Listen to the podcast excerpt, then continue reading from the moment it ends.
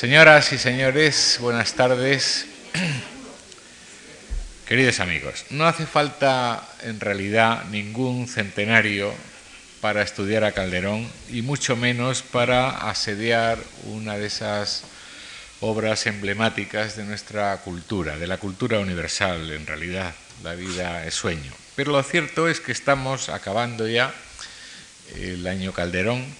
y no eh, queríamos en esta casa desaprovechar esta, esta oportunidad. Así que hemos vuelto a pedir al profesor eh, Francisco Ruiz Ramón, que fue, por cierto, uno de los que prácticamente inauguraron esta sala hace ya, pues va a ser ya, si no ha hecho 25 años, Paco, 25 años. No, no, lo digo con mucho, con mucho placer, pero también con cierta melancolía, ¿no? El tiempo va pasando. Así que hemos vuelto a pedir a Francisco Ruiz Ramón, que eh, nos ha honrado muchísimas veces con su colaboración en esta, en esta modesta cátedra, que vuelva a subir a, la misma para ilustrarnos de, lo, ilustrarnos de lo mucho que él sabe, que es, como todos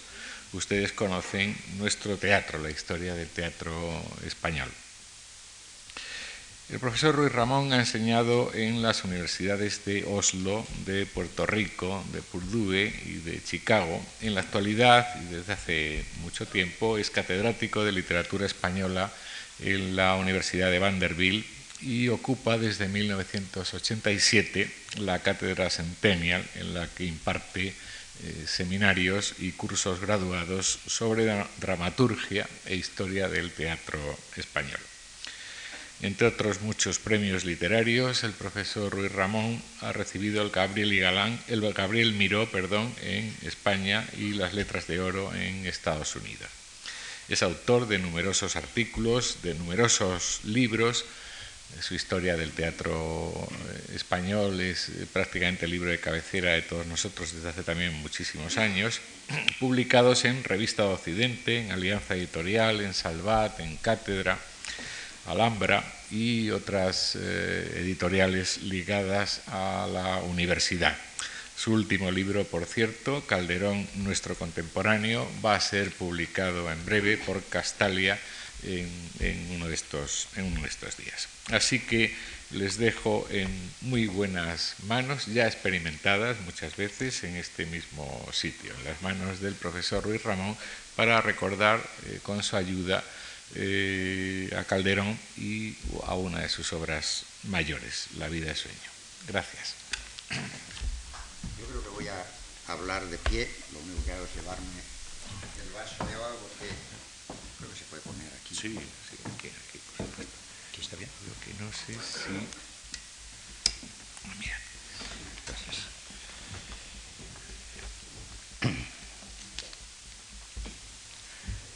Solo hace unos días estoy en Madrid y en Tennessee es húmedo y aquí es seco, aunque está un poco más húmedo, pero la primera semana siempre tengo sed, sobre todo cuando hablo, o quizá cuando hablo demasiado. Eh, hablaba él del placer, y utilizaba el verbo honrar, etcétera, etcétera. Eh, yo siempre soy el que me siente honrado de volver a la Fundación Juan Mar, sobre todo porque no olvido que la primera vez que pude venir a España, después de siete años, lo decía antes en la clase llaman práctica,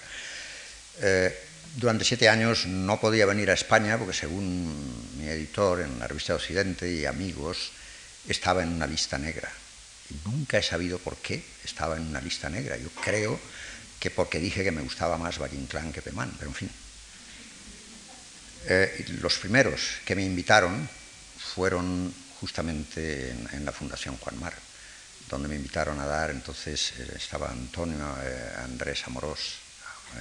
después Antonio Gallego ha seguido con su misma generosidad invitándome, y recuerdo que di un ciclo sobre teatro clásico español y después un ciclo sobre teatro del siglo XX. Y yo nunca, nunca había visto tanto público junto como en aquella ocasión, que incluso había em, altavoces afuera, Y para mí fue realmente algo muy emocionante y algo magnífico y una alegría enorme. Y esa misma alegría es la que siento al volver hoy a dar un curso también especial para mí, puesto que es la primera vez que doy este nuevo concepto de aula abierta con ustedes ahora y antes con profesores de instituto que tienen que hacer y plantearse los mismos problemas que yo cuando tengo que trabajar con estudiantes de doctorado para leer textos clásicos o textos contemporáneos.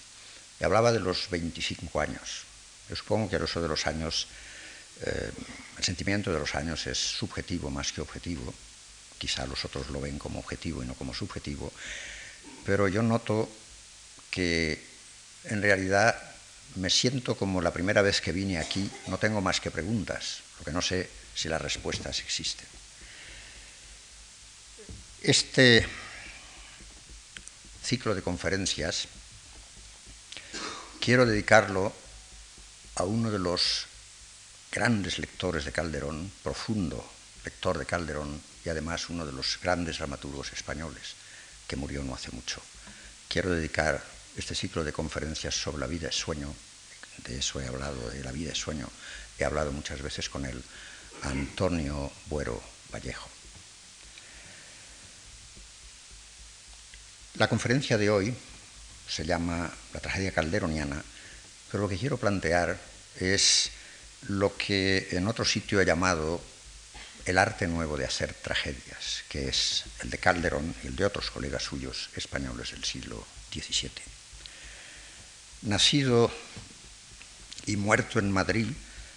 Calderón residió, como ustedes saben, en la capital la mayor parte de sus 81 años de vida,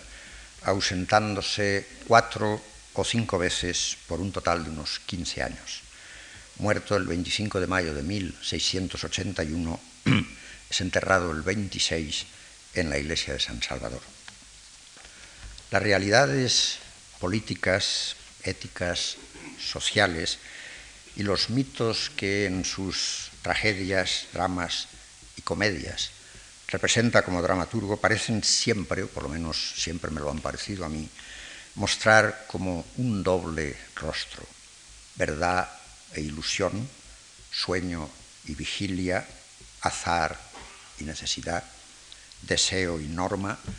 son convocados en sus dramas cualquiera que sea su registro estético o genérico, como para dar testimonio con su presencia de las encrucijadas que pautan toda acción humana. Y en cada una de esas encrucijadas siempre me parece vislumbrar que lo que en el fondo está en juego en sus piezas, en clave trágica o épica o cómica o alegórica, como marca distintiva de la condición humana que él representa en sus obras, es la libertad como núcleo motor de la acción. Los escenarios o espacios simbólicos, privados o públicos, casa o ciudad, monte o palacio, sueño o alucinación, en donde la libertad se hace acción, son unas veces el mundo histórico, antiguo o moderno, pagano o cristiano, de los dramas y tragedias, otras el mundo cósmico y sacralizado de los autos sacramentales, y otras bien el antiguo tablado de las farsas de carnes tolendas, libres las máscaras del carnaval, o bien el espacio urbano y civilizado, eficazmente controlado siempre por las técnicas del decoro del arte nuevo de hacer comedias en este tiempo y siglo de Calderón, que fue también el de Lope y Tirso. Arte nuevo y nuevo teatro en cuyas plazas y mentideros de ficción, si me permiten la parábola, Demócrito, el que ríe, y Heráclito, el que llora, pueden llegar a circular juntos o separados. Cuando en Calderón están separados, y no juntos y unidos, aunque cada uno de ellos pueda iniciar siempre el ademán de entrar enmascarado y de incógnito en el espacio privativo del otro, traspasando sus lindes, la historia de la interpretación y recepción de su teatro ha dispensado muy distinta acogida y tratamiento al Calderón que decide ponerse el coturno y la máscara trágica o grave del duelo y el luto, y al Calderón que calza borceguí o escarpín y se oculta tras las caretas cómicas y festivas, sustituyendo el cetro y la corona por la capa y la espada y el palacio por la casa. O al Calderón de aquellos otros espacios en los que invisibles o ausentes Demócrito y Heráclito presiden los dioses y diosas del destino o el dios cristiano. Este múltiple Calderón nos presenta una imagen compleja como dramaturgo y como hombre. Su biografía de hombre, calificada por don Ángel Balbuena Prat, que fue en los años 50 el maestro universitario de mi generación, lo que Balbuena Prat con feliz fórmula calificó de biografía del silencio, por lo poco que quiso decirnos de sí mismo y de su vida, contrasta, sin embargo, con la sonora polifonía del inmenso coro de voces de su teatro, las cuales es así rompen todo silencio. Pero, como pedía don Antonio Machado, hay que pararse como lector y como espectador, y que ni que decir tiene como actor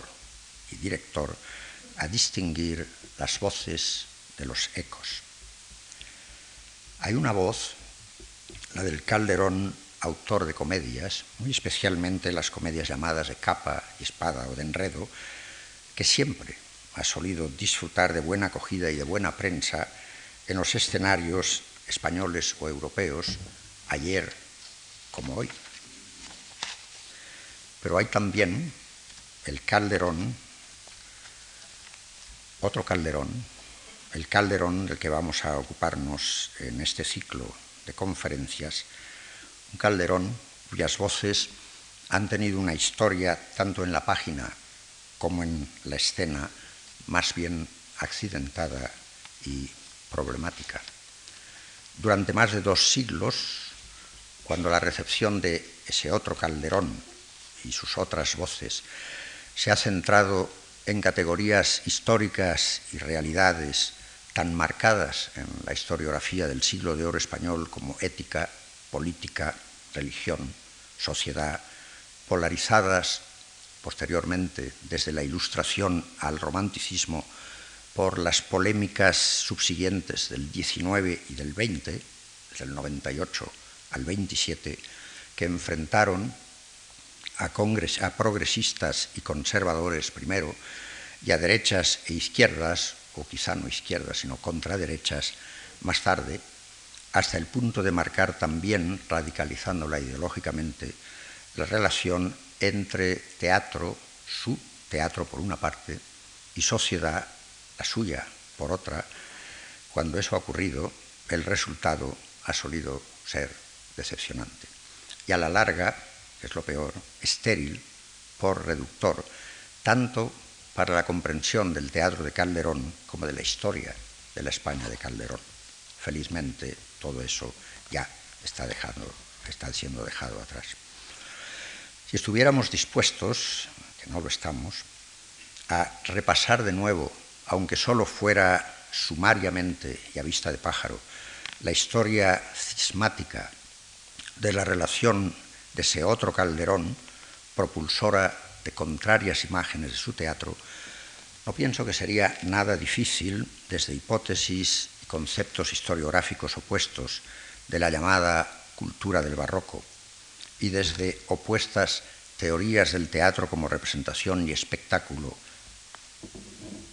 ideológico y estético, llegar a compilar dos dispares y tendenciosas antologías de versos, personajes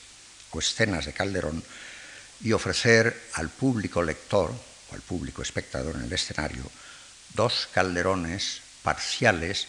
y antagónicos entre sí, aparentemente irreconciliables. Un calderón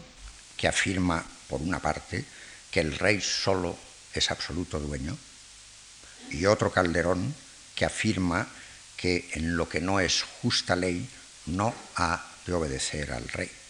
Lo dice en la vida sueño. Asumiríamos, o debemos asumir, que los dos son falsos, o que solo uno de ellos es el verdadero y el otro no, o que los dos son verdaderos. ¿Qué sentido, me pregunto, tiene hoy seguir manipulando y utilizando al uno contra el otro como durante tanto tiempo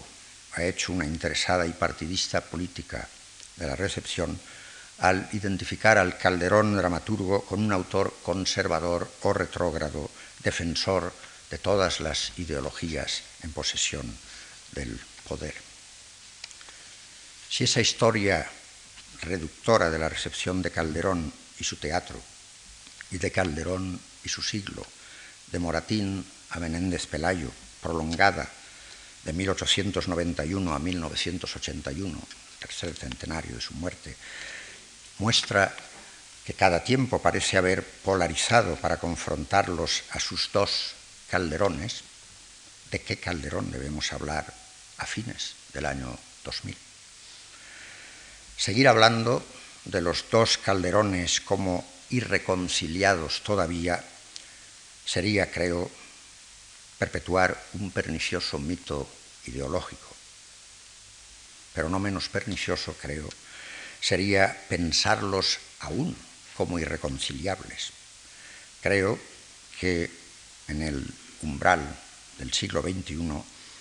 podemos ya aceptar en nuestros teatros a un Calderón al que como dramaturgo y ciudadano de nuestra democracia teatral se le pueda permitir, liberándolo de toda interpretación partidista, asumir esos dos rostros contradictorios de que hablaba al principio, o esas dos máscaras antagónicas en su teatro. Un Calderón,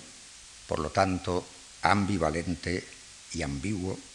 que mediante la antítesis y la paradoja, la contradicción y la duplicidad,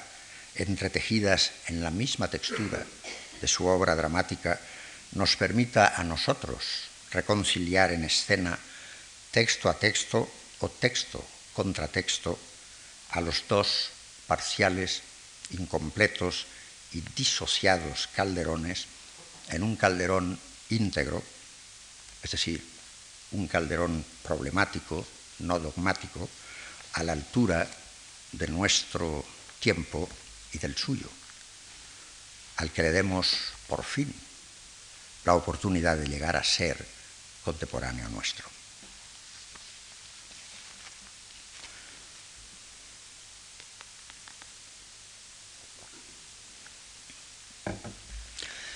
Sin embargo, y aquí entro en el tema de la conferencia de hoy, difícil le es al lector todavía encontrar en los manuales sobre la tragedia europea moderna, escritas en inglés, o en francés, o en italiano, o incluso en español, la que comienza ya avanzada la segunda mitad del siglo XVI y alcanza su madurez y esplendor en el siglo XVII, difícil es encontrar el nombre de un autor llamado Calderón de la Barca. Los manuales de teatro se concentran en Shakespeare y la tragedia isabelina inglesa, en Corneille y Racine y la tragedia galoclásica. La tragedia española no parece formar parte de la tragedia moderna. Dos prejuicios críticos suelen combinarse negativamente en la lectura de Calderón y sus tragedias españolas o llamadas a la española, prejuicios que han impedido o desviado la existencia en la historia de la tragedia moderna no sólo de un Calderón, autor de tragedias, sino también la existencia de una tradición de su representación escénica como tal autor trágico. Cuando se montan y representan tragedias de Calderón, como La hija del aire, Los cabellos de Absalón, El médico de su honra, no se las suele identificar específicamente como tragedias en el programa de mano o en los carteles que los anuncian, y eso podría no tener demasiada importancia, pero tampoco, y esto tiene más importancia, su puesta en escena por el director o su representación por los actores en términos generales, parece responder a un estilo, como hacen los ingleses, como hacen los franceses, específicamente concebido para esa tragedia. Con lo cual, se perpetúa en la historia de la escena española la no existencia de un autor de tragedias llamado Calderón, el cual, como tal autor trágico, no solo carece de público, sino de escenario ad hoc, es decir, no solo de un espacio en donde darlo a ver como autor nuevo, sino de un modo nuevo de ser visto y oído. Estos dos prejuicios, a la vez ideológicos y estéticos, son sumariamente enunciados. Primero, el de la imposibilidad de una auténtica y verdadera tragedia moderna cristiana. Segundo, el del anti-aristotelismo de la fórmula dramática de la tragedia a la española, la cual, se afirma, nada o muy poco tenía que ver como drama con el concepto canónico de tragedia codificada en la poética de Aristóteles. Heredera, como recuerdan ustedes, de Séneca, la tragedia española del último cuarto del siglo XVI, como la inglesa la francesa, revela una obsesión casi patológica por todas las formas del horror, la crueldad, la tortura, la mutilación, el crimen, la violencia, el holocausto colectivo, bien representadas frecuentemente, eh, perdón, físicamente en el espacio dramático, bien encomendadas a la palabra estructurada en largas tiradas, los trágicos del 16, en donde la pareja formada por la sangre y la muerte destaca presidiendo el funesto cortejo de verbos sustantivos y adjetivos estudiados magistralmente por don, Ángel, don Rafael Lapesa como despedazar, crucificar, ahorcar, cortar, alarido, garfios, fuego, bárbaro, violento, furor, etcétera, etcétera. La turbia pasión renacentista de las élites humanistas en colegios y universidades por el Séneca trágico, especializado en el terror y la violencia física y moral, solo puede alcanzar y revelar todo su sentido profundo si se le enraiza en todas las capas de la sociedad del siglo XVI, incluida naturalmente la capa popular, dominada en Europa, España, dentro de Europa, claro,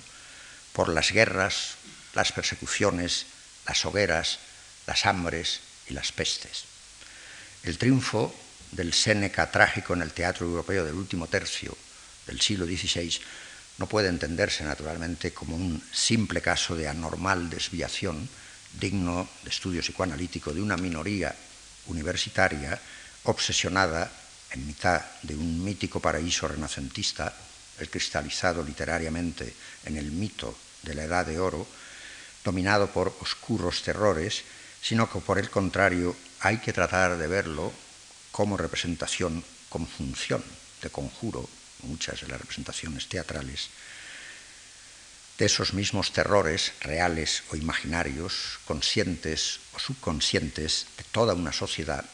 objetivados casi emblemáticamente en los fantasmas, cercos, persecuciones y sacrificios rituales que llenan los espacios escénicos o verbales de la tragedia renacentista. En España, ese teatro del horror, como se llamó en, cierto congreso en Francia,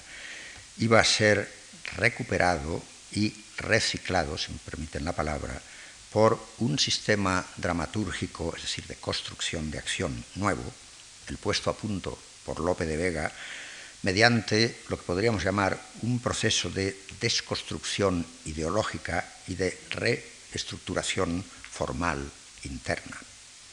Descebado, como las armas de fuego, las ratoneras,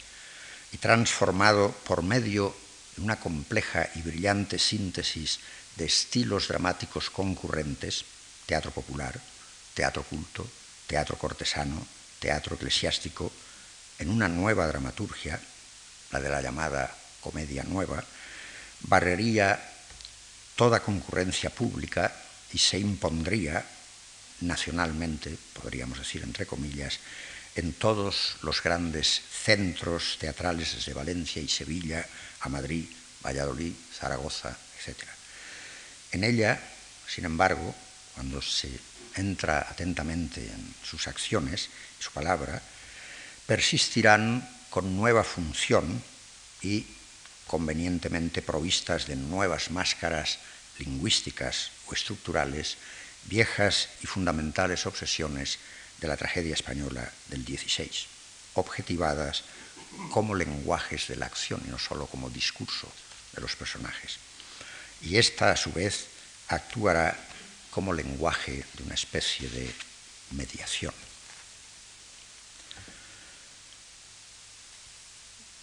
Recicladas, como decía antes, las ideas acerca del fenómeno de lo trágico en la segunda mitad del siglo XX por, lo que podríamos llamar, la emergencia de una conciencia removida a fondo por las imágenes horribles almacenadas en la memoria colectiva occidental, fijos sus ojos en el siglo XX, el nuestro, en la historia de guerras y posguerras, volvió a situar la tragedia a la altura de nuestro tiempo y, sin cortar las ataduras con el suyo, a proyectar en los escenarios y en las pantallas, a partir de los años 50 y 60, a los grandes trágicos griegos, a Séneca, a Shakespeare, a Corneille, a Racine, a Schiller, a Büchner, a Calderón, en cambio, parece que se le dejó varado en su tiempo, como si nada tuviera que decirnos ya. Y sin embargo, como todos sabemos, Calderón es autor de dramas graves, tragedias, que giran en torno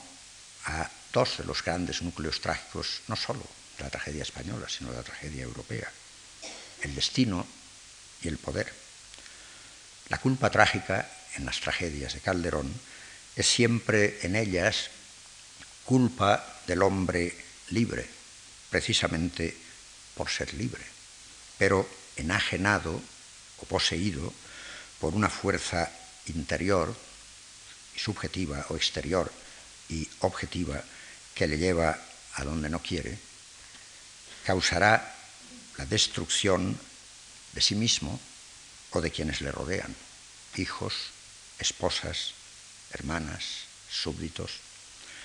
Palabras, de nuevo, clave del sistema nervioso del lenguaje dramático de los textos calderonianos, estudiado también magistralmente por don Rafael Lapesa, son cielo,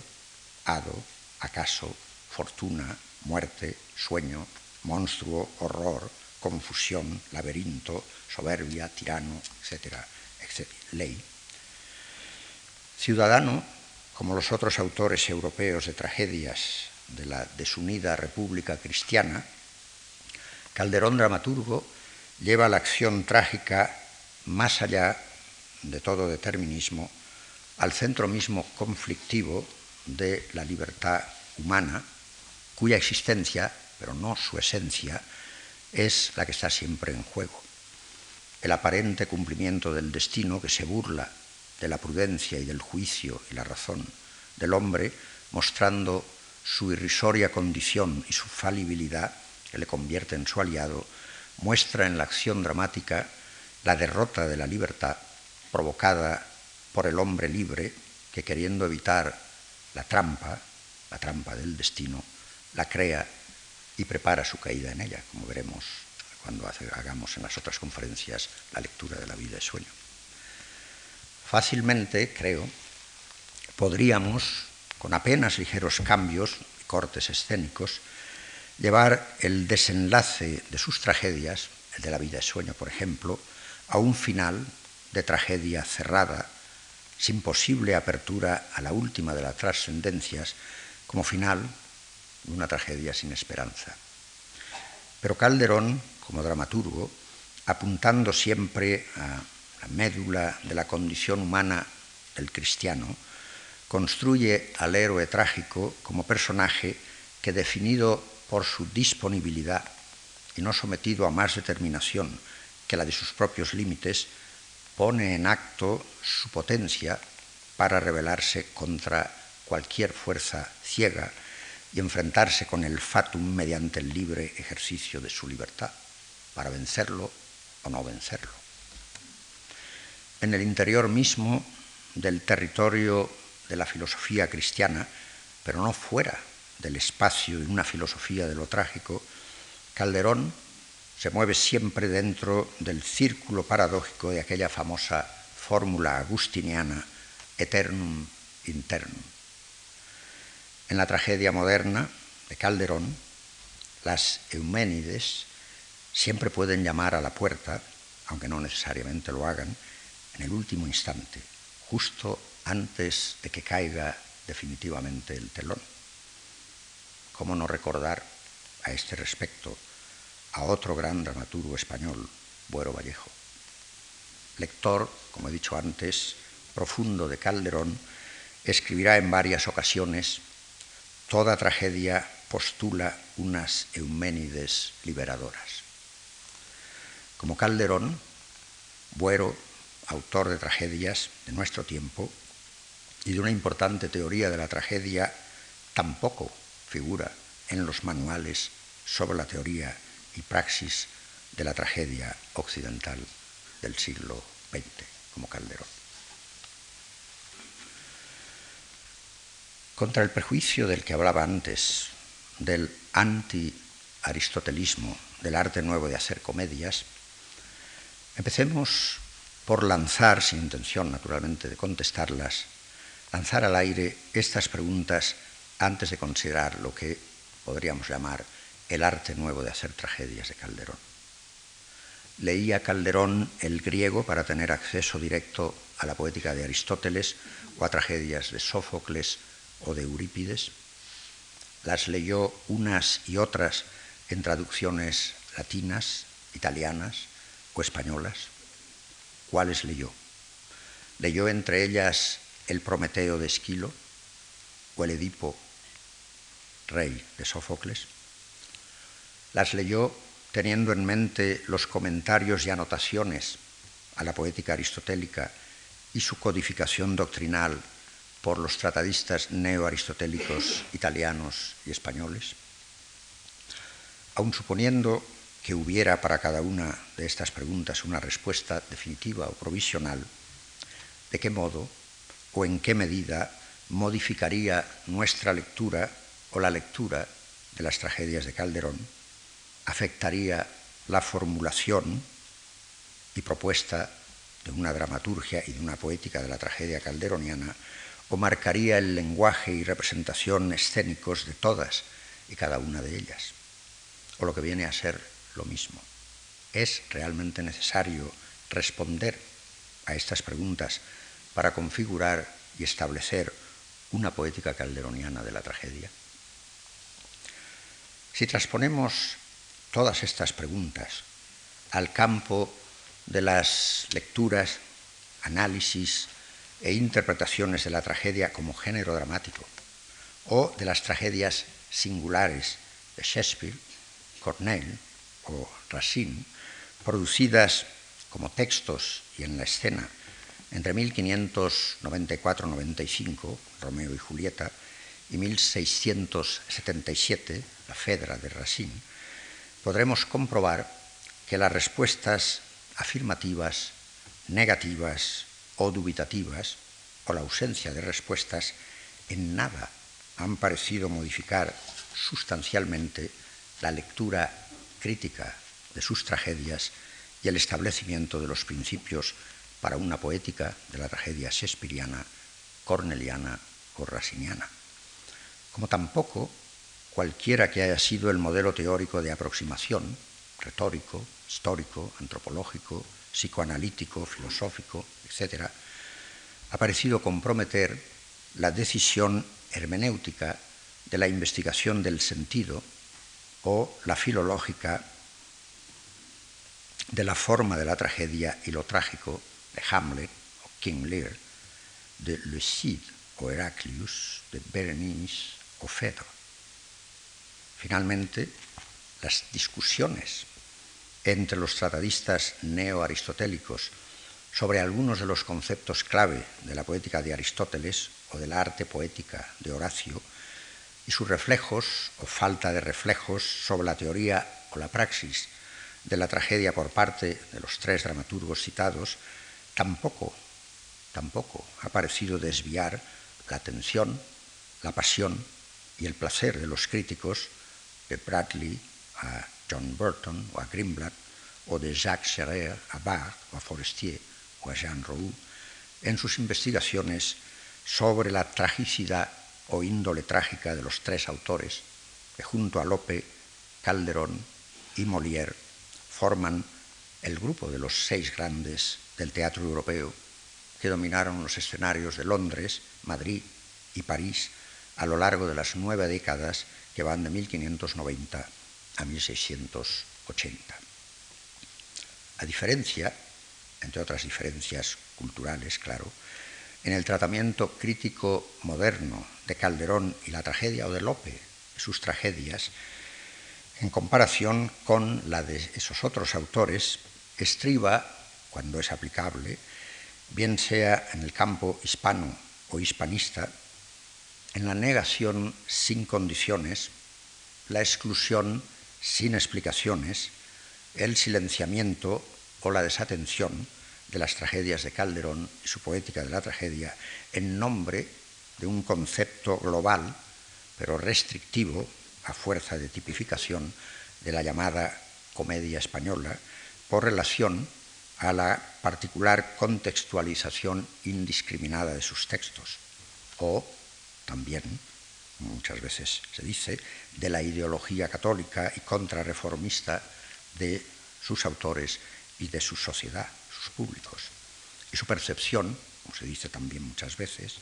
monista y unitaria del mundo, en virtud de las cuales, se sigue afirmando, no pudo haber tragedias, o no puede llamárselas tales, pues no encajan en los esquemas establecidos, siempre a posteriori, de lo trágico y de la tragedia. Los ejemplos son tan abundantes que podría hacerse un voluminoso índice de nombres, desde el de Monsieur François Berthaud, que según cuenta visitó en Madrid a Calderón en 1659, hasta nuestros días, literalmente hablando, es decir, hasta hoy mismo. Lista en la que figuran no pocos nombres ilustres, pero por otras razones. Yo me he preguntado muchas veces, y pido perdón por este yo, me he preguntado muchas veces si el arranque del problema, y esto puede parecer una tontería, quizá lo es, si el arranque del problema no estará en el vocablo mismo comedia y su percepción. Este vocablo, comedia, que siempre solemos escribir con mayúscula y en cursiva para significar su equivalencia con pieza teatral o drama, sin marcaje subgenérico, y su diferencia con comedia, con minúscula y redonda, pierde fuera del código genérico particular español su cursiva, su mayúscula, y queda así identificado genéricamente con comedia o pieza cómica. Y esto, aunque pueda haber situaciones en esos textos llamados comedias, puede haber secuencias o personajes nada cómicos, por relación incluso a las breves precisiones al respecto de la poética aristotélica. De modo que lo connotados en esos textos, por muy marcado que esté en cada uno de ellos, es eliminado en favor de su literal denotación antitextual. Consecuentemente, sin que sea óbice en ella lo trágico de dichas situaciones, secuencias o personajes, la comedia cursiva mayúscula española no puede ser tragedia, sino comedia redonda y letra pequeña. ¿Quién, fuera de los doctos comentaristas españoles del 17, que sí conocían la diferencia entre ambas, podía no ya pensar, sino decir por escrito que, como lo hizo Caramuel, en sus epístolas latinas, comedia, cito, de Caramuel, tiene un significado más amplio que tragedia, pues toda tragedia es comedia, pero no lo contrario. La comedia es la representación de alguna historia o fábula que tiene final alegre o triste. En el primer caso se retiene el nombre de comedia. En el segundo se llama comedia trágica, tragicomedia o tragedia. Esta es la verdadera distinción de las palabras, no obstante el que otros, termina diciendo Caramuel, arguyan lo contrario. Sin duda, para Caramuel, incluso desde su postura favorable, la comedia con mayúscula, y para sus colegas españoles del 17, fuera la verdadera distinción de las palabras, pero no quizá para todos ellos, ni menos aún para los demás doctos italianos, franceses o ingleses que distinguieron nominalmente entre el grupo genérico comedia, tragicomedia y tragedia. Y dentro de esta, pero sin confundirla nominalmente con comedia o tragicomedia, podían aceptar y discutir, como por ejemplo en Francia, las diferencias entre lo que llamaban tragédie à machine, tragédie de collège, tragédie héroïque, tragédie lyrique e incluso tragédie irrégulière. Pero a nadie se le ocurría hablar de comedia trágica, pues para todos ellos, si era comedia, no era tragedia. Esa terminología particular, no universal, del vocabulario técnico del género dramático en España, tendió, sin mayores distingos, a ser procesado, diríamos hoy, tal cual, sin ser traducido, trasladado o adaptado al vocabulario técnico de los otros sistemas dramáticos europeos, dentro de los cuales la comedia mayúscula no era tragedia.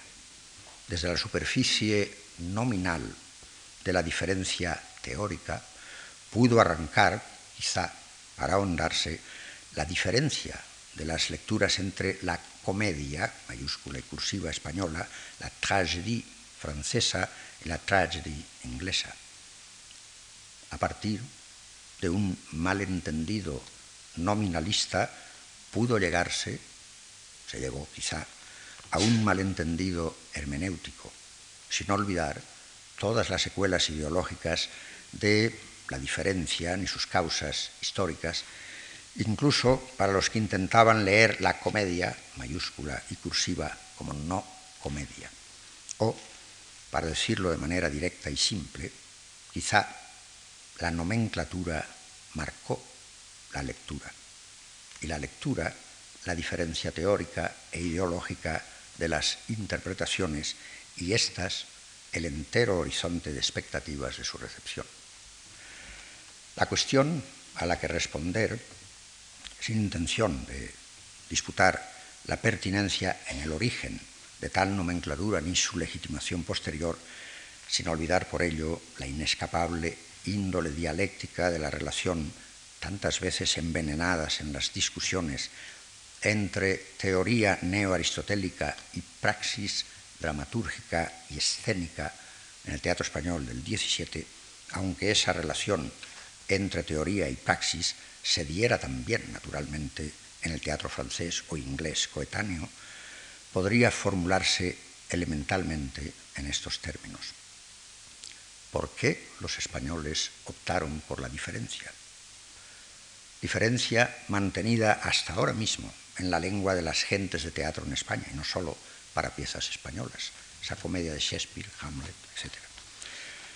Cualquiera que sea la respuesta, ya les dije no iba a darlas,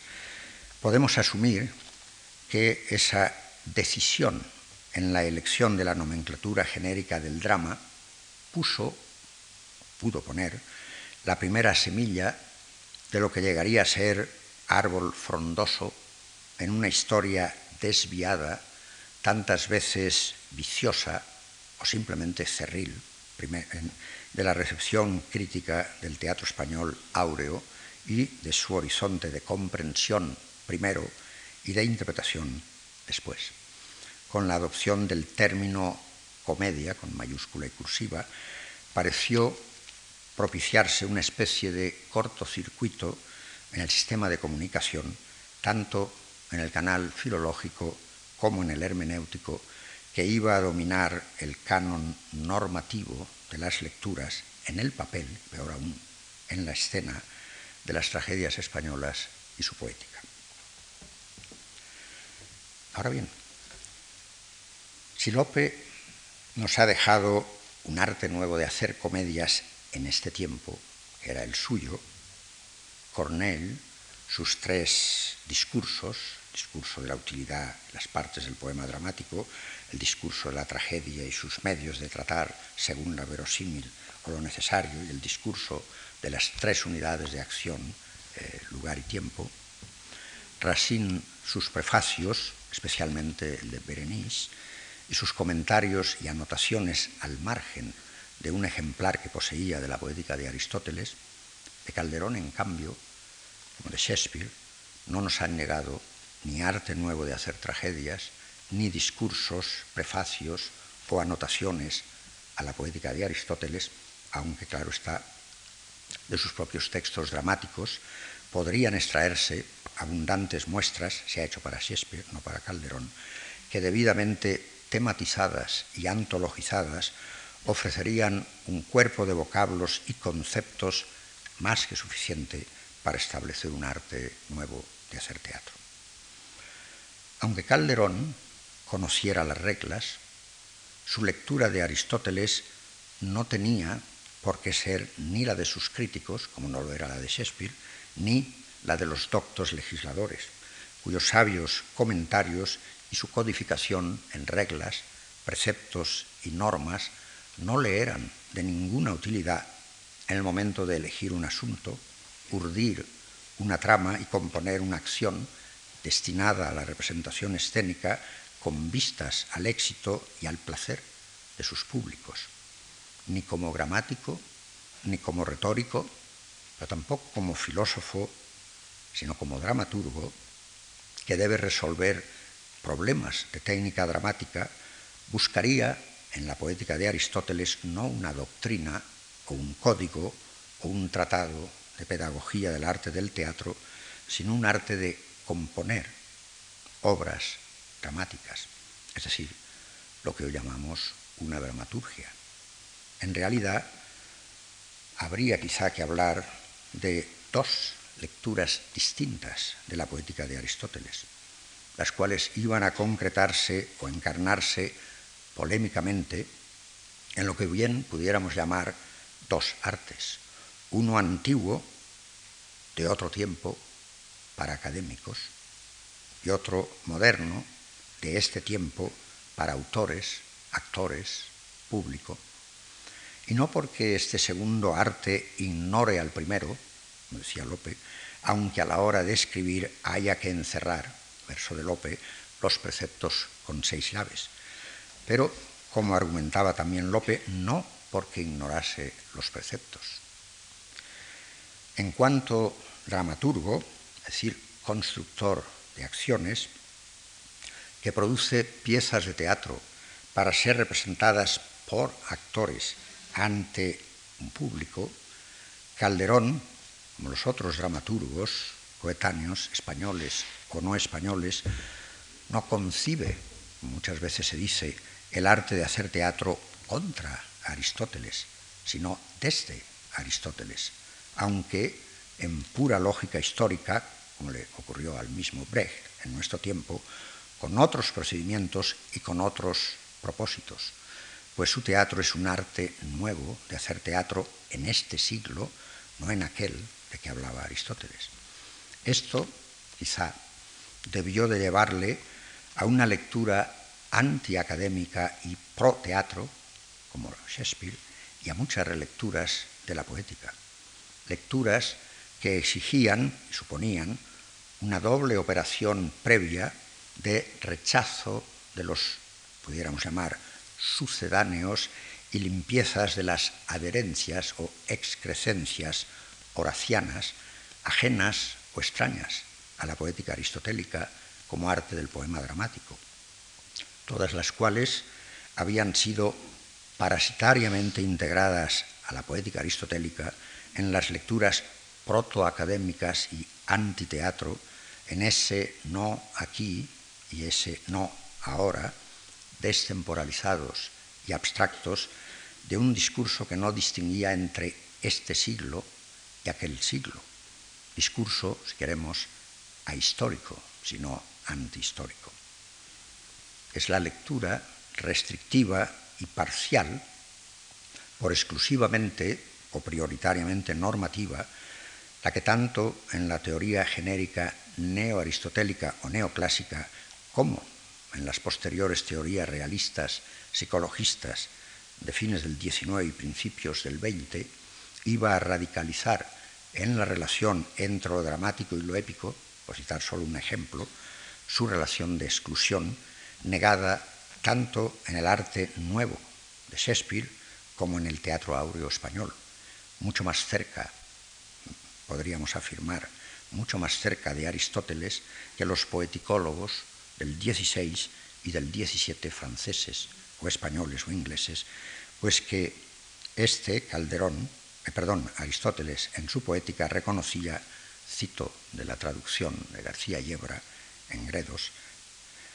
reconocía que los elementos de la epopeya se dan también en la tragedia, pero los de esta no están todos en la epopeya. Profesionalmente interesado en el arte del teatro como praxis escénica, y no solo ni prioritariamente en las doctrinas sobre el arte que en tantos libros hay difuso, verso de Lope, encontraría Calderón en Aristóteles y en las tragedias leídas, mejor que en sus comentaristas, los principios clave para una poética del drama que le facilite la praxis escénica del arte nuevo de hacer tragedias, pero en lugar de sucumbir, como la mayoría de los tratadistas neoaristotélicos de la poética, al arreglo o peinado, se dice en el lenguaje del teatro, horaciano de Aristóteles,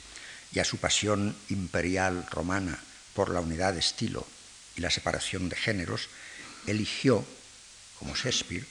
una poética abierta, acorde con una dramaturgia abierta, libre de corsés antidramáticos, optando así por un Aristóteles aristotélico frente al pseudo Aristóteles horaciano de muchos tratadistas, magistralmente estudiado ya en los años 50 y 60 por el profesor Weinberg. De ese modo, seguía usufructuando el gran margen de libertad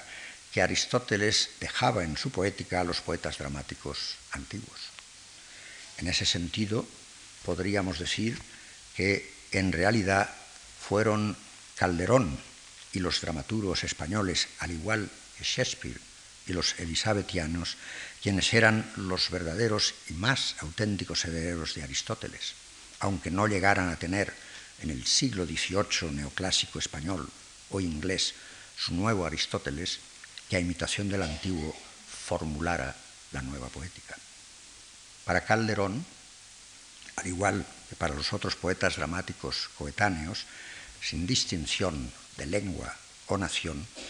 el modelo al que acudir, en tanto que modelo fundador de toda teoría y praxis del poema dramático,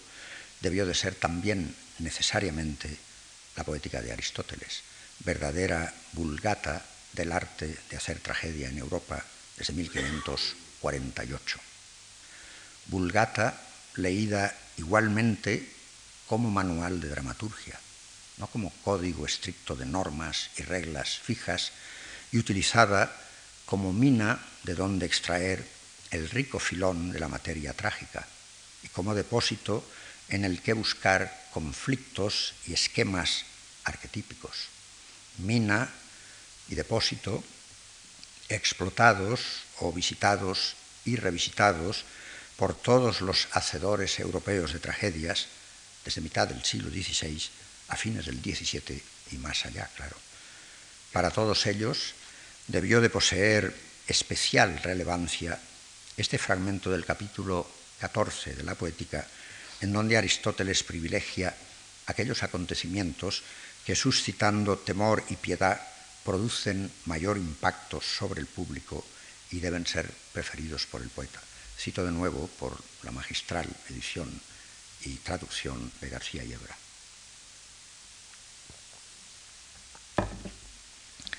Dice Aristóteles, veamos pues qué clase de acontecimientos se consideran temibles y cuáles dignos de compasión. Necesariamente se darán tales acciones entre amigos o entre enemigos, o entre quienes no son ni lo uno ni lo otro. Pues bien, si un enemigo ataca a su enemigo, nada inspira compasión, ni cuando lo hace, ni cuando está a punto de hacerlo a no ser por el lance mismo, se refiere al lance patético. Tampoco si no son amigos ni enemigos. Pero cuando el lance se produce entre personas amigas, por ejemplo, si el hermano mata al hermano o va a matarlo, o le hace alguna cosa semejante, o el hijo al padre, o la madre al hijo, o al hijo a la madre, estas son situaciones que deben buscarse. Termina la cita. Estas situaciones trágicas extremas, que al cumplirse en el seno de la familia son las más trágicas, remiten a modelos bien conocidos de la tragedia griega, Eteocles y Polinice, Creón y Hemón, Agamenón y Clitemnestra, Clitemnestra y Orestes, Medea, Medea, etc., que funcionarían para los autores del 16 y 17 como arquetipos fundamentales de sus esquemas trágicos, donde vuelven a encarnar repetidamente, naturalmente con variaciones, adiciones, combinaciones o sustituciones simbólicas, los conflictos que en el interior de esa célula trágica, como la llamó Barth, por excelencia que es la familia, vuelve a enfrentar como enemigos a los hermanos o a los padres o madres, con los hijos e hijas. Esquemas trágicos a los que Calderón vuelve una y otra vez desde la devoción de la cruz, obra de juventud, hasta la vida es sueño, como veremos, con que inicia hasta casi el final de su vida un gran ciclo de tragedias configuradas en el conflicto entre el padre como figura del poder y el hijo como víctima oprimida y revelada a partir tanto de mitos clásicos antiguos como bíblicos y legendarios. Si para, la, para el lector, dejando de lado, claro, el problema del espectador, el llamado horizonte de recepción de la obra que leemos supone un, podríamos llamarlo, horizonte de comprensión de la misma, para el autor, Calderón, su propio horizonte de comprensión supone, lógicamente, un horizonte de recepción de la materia histórica o mítica con la que trabaja como dramaturgo. El sentido que hay que buscar en esa nueva construcción de la materia utilizada solo puede ser aquel que fue fijado por la escritura dramatúrgica durante el proceso de construcción de la acción, de la vida es sueño, del médico de su honra, la cual supone en su mismo proceso de puesta en texto una toma de partido y unas decisiones estructurales posteriores a la recepción de la materia histórica o mítica, para acceder, por lo tanto, al sentido del texto alojado en su construcción como drama, tenemos necesariamente que preguntarlos por la específica modalidad genérica del hacer propio del texto que leemos, es decir, por su poiesis o poética. Veo muy difícil poder llegar a la formulación de una poética y dramaturgia de la tragedia calderoniana como arte nuevo de hacer tragedia en este tiempo, es decir, la España europea del siglo XVII, sin asumir como hipótesis de trabajo la lectura por parte de Calderón de la poética aristotélica de la tragedia griega y obviamente de tragedias griegas. Lectura hecha no según, pero tampoco contra el punto o puntos de vista de los preceptistas italianos o españoles, aunque hubiera leído sus comentarios y a pesar de ellos, sino según el punto de vista de un dramaturgo que escribe, al igual que Lope, para los públicos españoles del 17 como Shakespeare para los ingleses o Corneille y Racine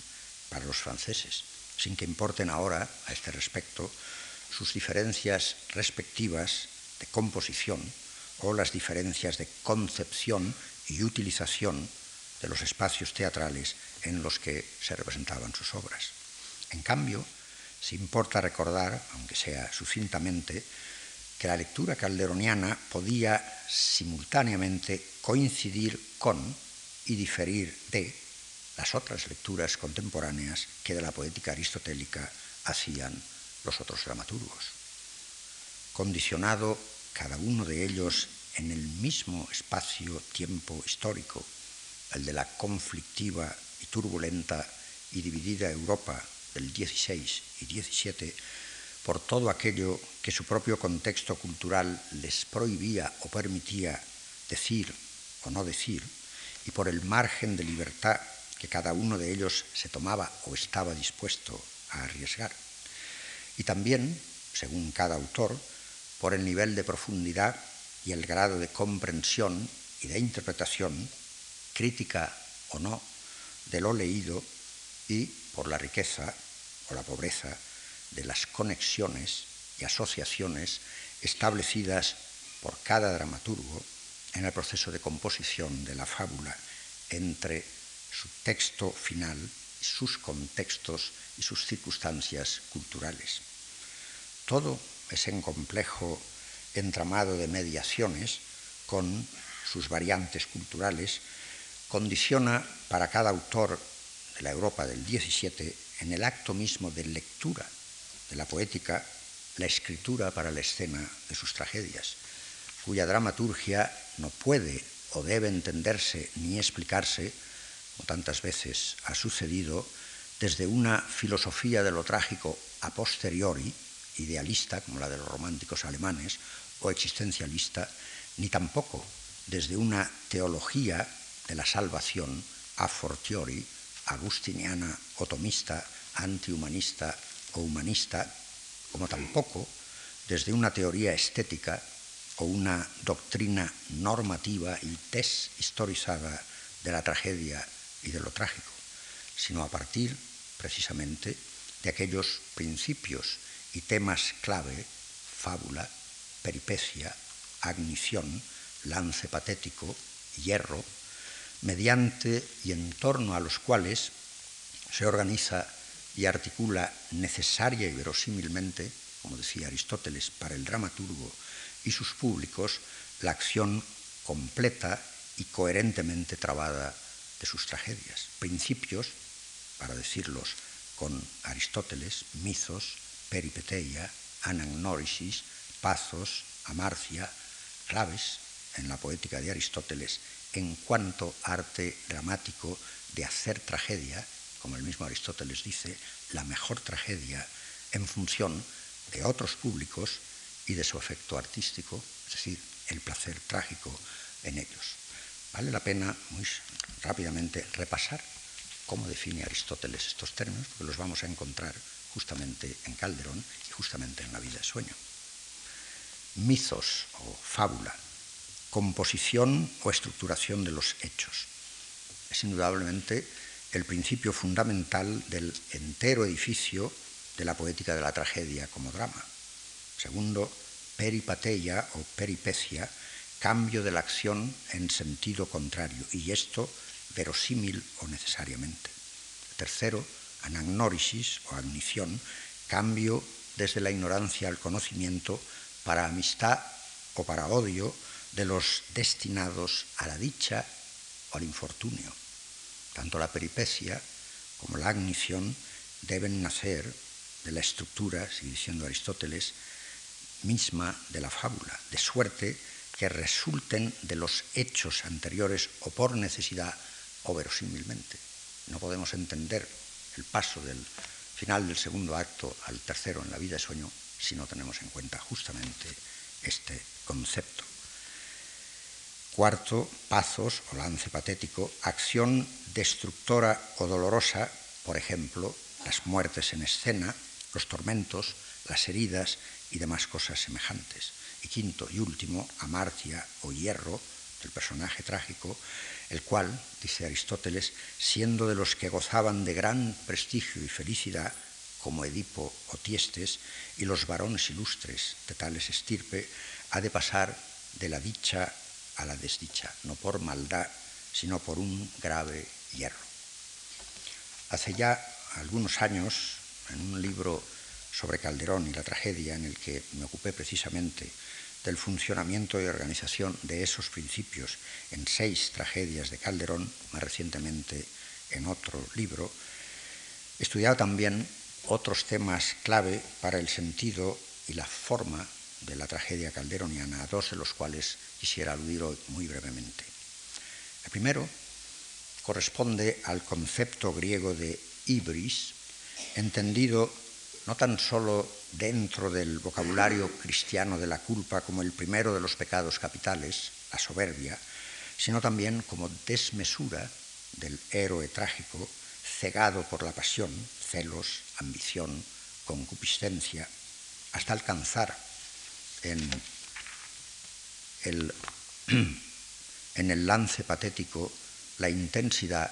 y la fuerza excesivas e incontrolables del furor, lo que los latinos llamaban furor para Séneca, de las tragedias de Séneca, la más importante mediación, como sabemos, entre la tragedia griega antigua y la tragedia cristiana moderna. Tanto la ibris, en su doble sentido de soberbia y furor, furor latino, como la amartilla o hierro, cargado también en Calderón del doble sentido de error de juicio y de pecado o delito registrados ya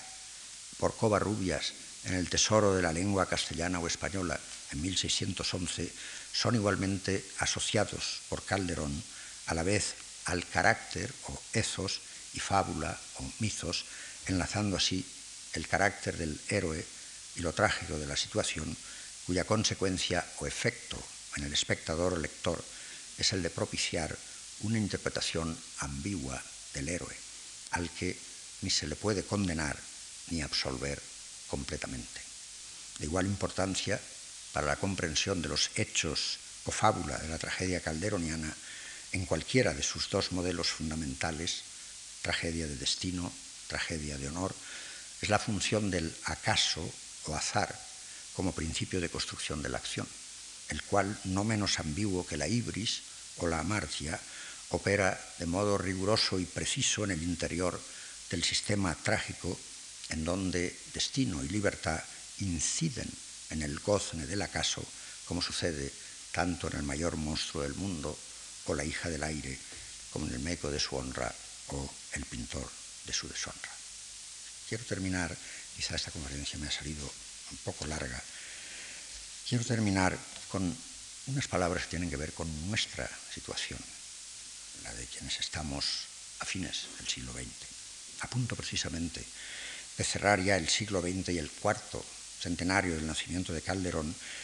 sigue siendo necesaria la voluntad crítica de oponerse a los restos de los distintos estereotipos que han empobrecido la lectura, montaje y representación de sus textos y perpetuado su ausencia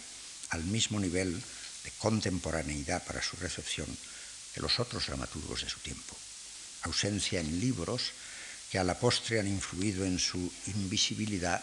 en los escenarios mundiales, donde su presencia no ha sido la regla, sino la excepción. Excepción que además ha, tenido, ha tendido a darlo a ver y a oír como un autor pasado sin relación con nuestro presente, o a veces lo contrario, presente sin relación con su pasado. Calderón que yo sepa, no forma todavía hoy por hoy, como contemporáneo nuestro, parte del repertorio internacional de autores clásicos de los grandes teatros de Europa y América, aunque alguno de ellos, como el Piccolo de Milán, haya llevado a escena recientemente, hace unos meses, La vida es sueño bajo la dirección del gran director Luca Ronconi. Las espléndidas fotografías del montaje y las palabras del gran director italiano en una larga entrevista, publicadas ambas en el programa Libro de, de mano de la vida es sueño, serían, me pregunto, a punto de terminar el siglo XXI, el anuncio de un cambio de perspectiva y el comienzo, comienzo de lo que hace muchos años hubiera debido comenzar a ese nivel. Dice Ronconi, entre otras muchas cosas interesantes, que La vida es sueño, cito, traducido al español, es un texto de envolvente actualidad, no porque responda a las modas del momento, sino por una profunda consonancia suya con las inquietudes de nuestro tiempo, siendo una perfecta expresión de una visión del mundo exquisitamente barroca, el drama de Calderón es a un tiempo un texto en perfecta sincronía con las obsesiones y los problemas. Viviendo yo fuera de España desde hace mucho tiempo y habiendo tenido solo, desgraciadamente, la oportunidad de ver pocos montajes escénicos de Calderón, algunos, pero no todos los que quizá muchos de ustedes han visto, he tenido que convertirme por fuerza en el espectador invisible de sus dramas en un escenario imaginario. Escenario imaginario que plasmado ya en la acción escénica por las propias palabras del texto y por sus silencios, anticipa en ellas su representación en los escenarios reales de su tiempo y posteriormente de cada tiempo, incluido el nuestro. Ni el suyo ni el nuestro, naturalmente, agotan las posibilidades de su propio espacio imaginario. Su lenguaje tiene la capacidad proteica de adaptarse al nuevo lenguaje de quien lo monta en escena cada vez que lo monta. Es en ese escenario imaginario, virtual, que todo texto dramático porta como espacio implícito, donde siempre he ensayado, intentado proyectar textos clave de Calderón como dramaturgo contemporáneo de su tiempo, para el que escribió y del nuestro, donde lo leemos con nuestros ojos de hoy. Estoy convencido de que vale la pena dirigirnos a todos aquellos, sin distinción de edad o de ocupación, estén interesados en el teatro, en nuestros clásicos, practiquen o no profesionalmente el uno y los otros. Lectores que libres de prejuicios y sin intereses creados, incluido el peor, el de la ignorancia voluntaria de tantos especialistas, estén dispuestos, como contemporáneos de sí mismos, a unir en una misma órbita de contemporaneidad el teatro y sus clásicos, empezando por esta vez por Calderón y la vida de sueño. Gracias y perdón porque me he pasado.